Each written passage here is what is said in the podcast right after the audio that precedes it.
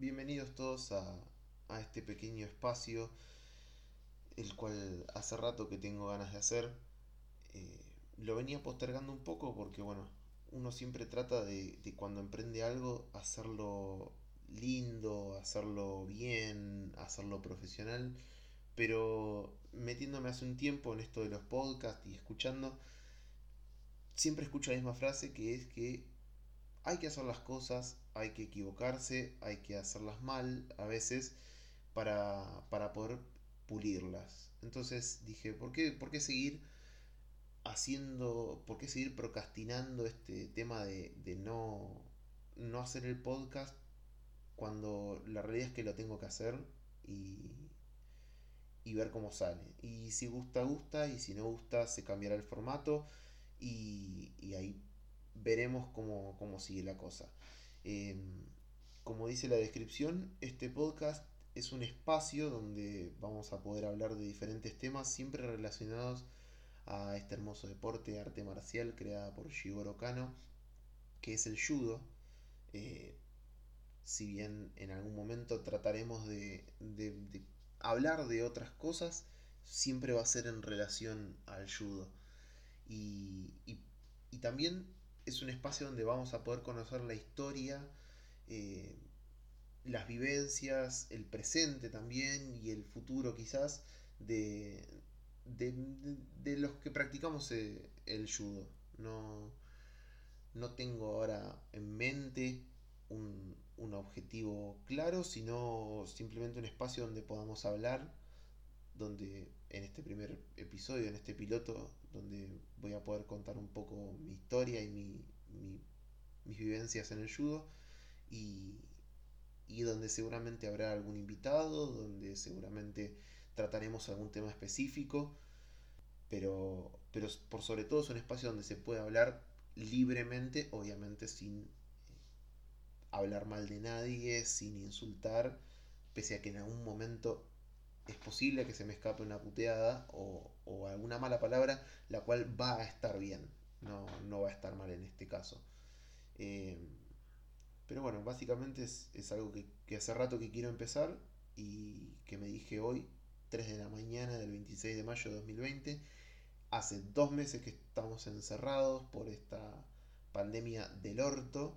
Eh, y es ahora cuando lo quiero empezar.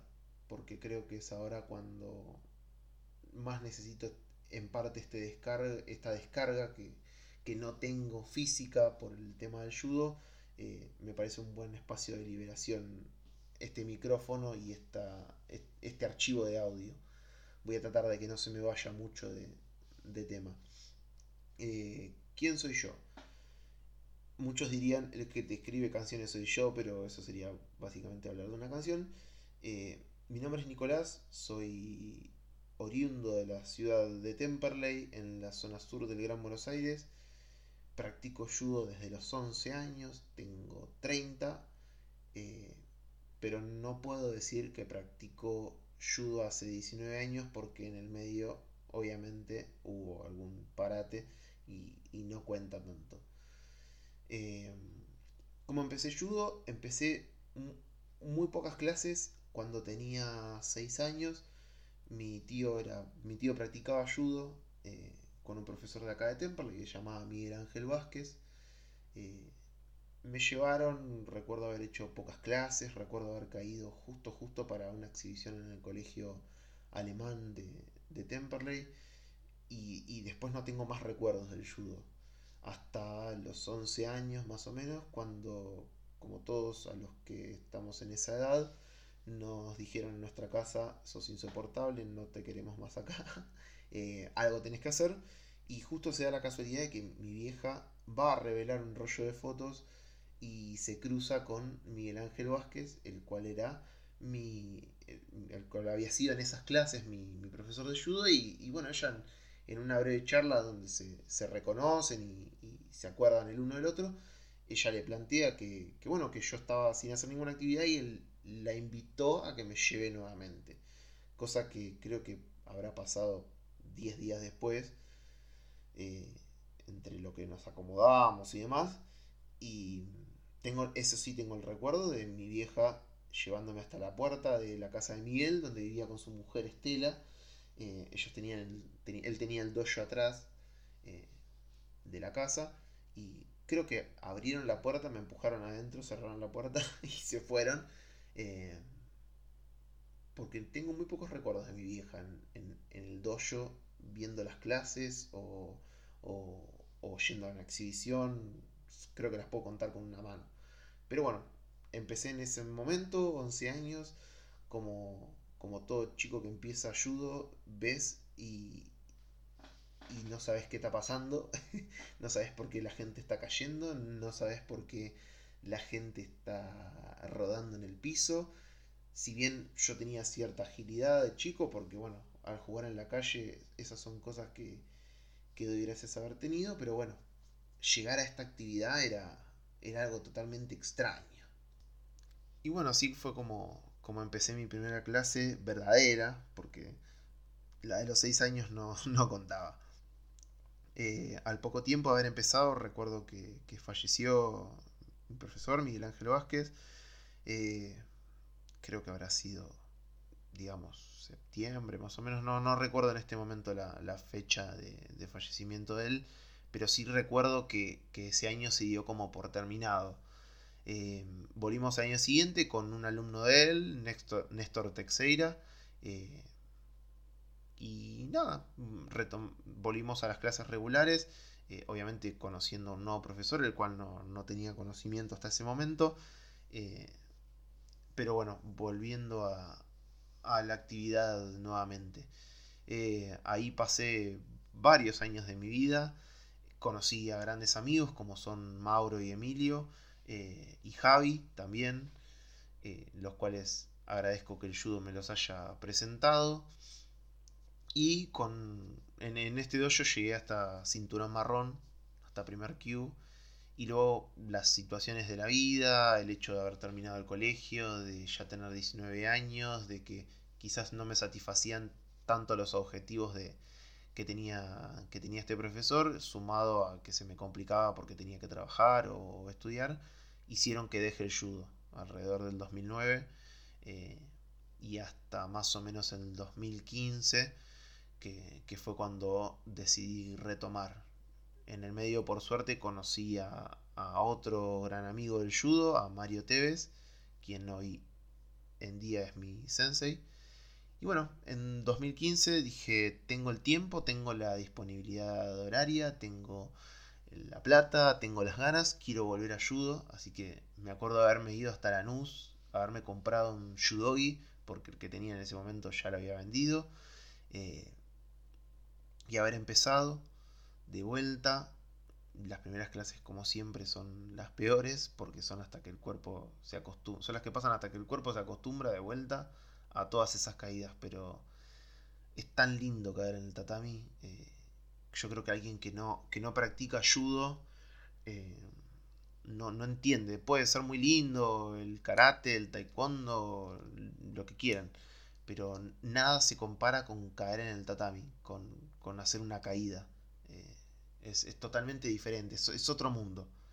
Y bueno, eh, volví en el 2015, en el 2016 rendí mi examen a primer Dan, que ese fue uno de los primeros objetivos por los cuales volví, porque dije no, no puedo pasarme mi vida en, en primer Q, dije sí o sí quiero rendir, así que me rompí el lomo para aprender el Nagenokata durante ese año me rompí el lomo para aprender el Kodokan Shinjitsu ese año también, para ayudarlo a rendir a, mi sensei Mario.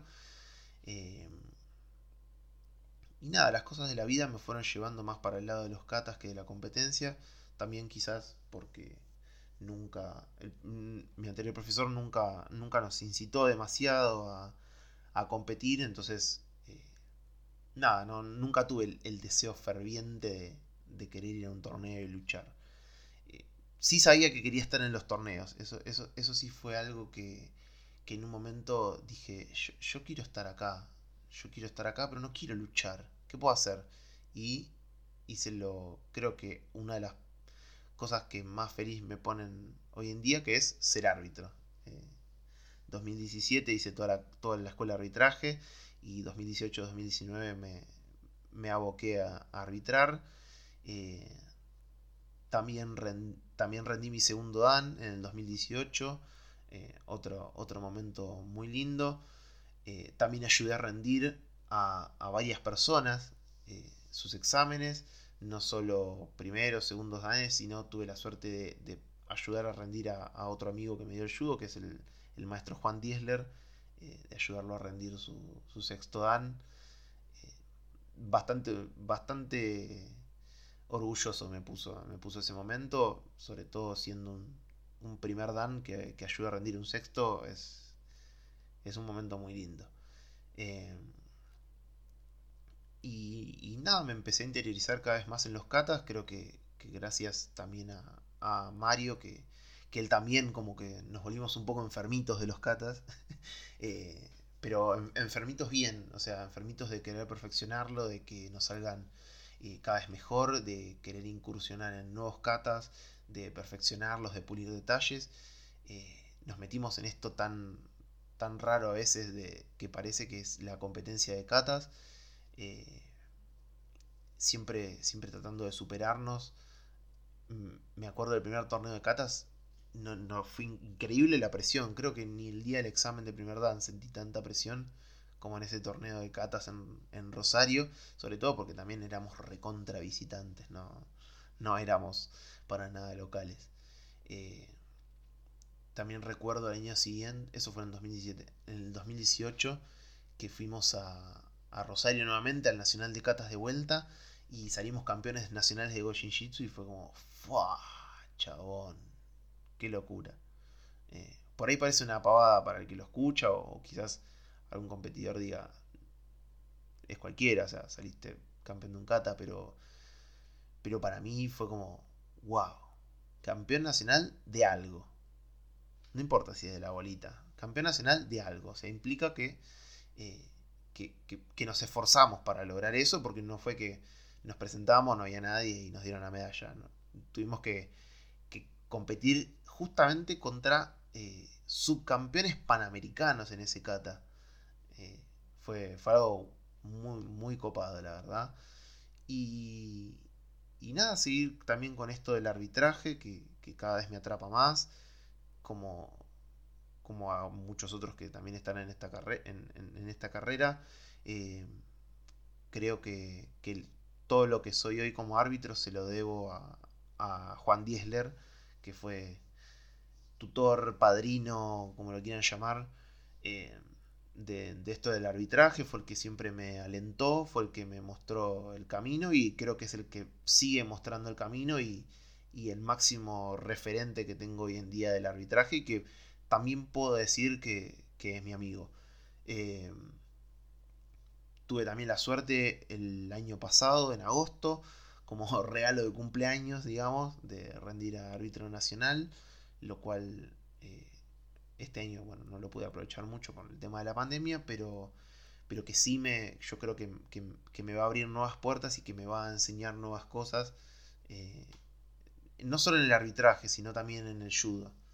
Eh, también tuve la suerte de, empezar a dar clases, primero en, un gimnasio chiquito, con poca gente, dos, tres personas, y el año pasado haber, haber hecho el cambio a, al club donde estoy ahora, que es el Club Atlético Olimpia en Lomas de Zamora, donde encontré, encontré como dicen ellos, eh, más que un club, encontré una familia, eh, constantemente apoyado por, el presidente, por las autoridades del club, donde empezamos con un tatami que, había que, hasta hoy en día hay que armar y desarmar, pero que, que se movía todo y que poco a poco fuimos acomodando, puliendo, donde fuimos creciendo, porque yo venía de tener dos o tres alumnos por eh, en, donde estaba, a pasar a este club donde de repente eh, ya éramos cinco, éramos seis, y el club me propuso darle clases a chicos, porque obviamente es un club donde los chicos son la primera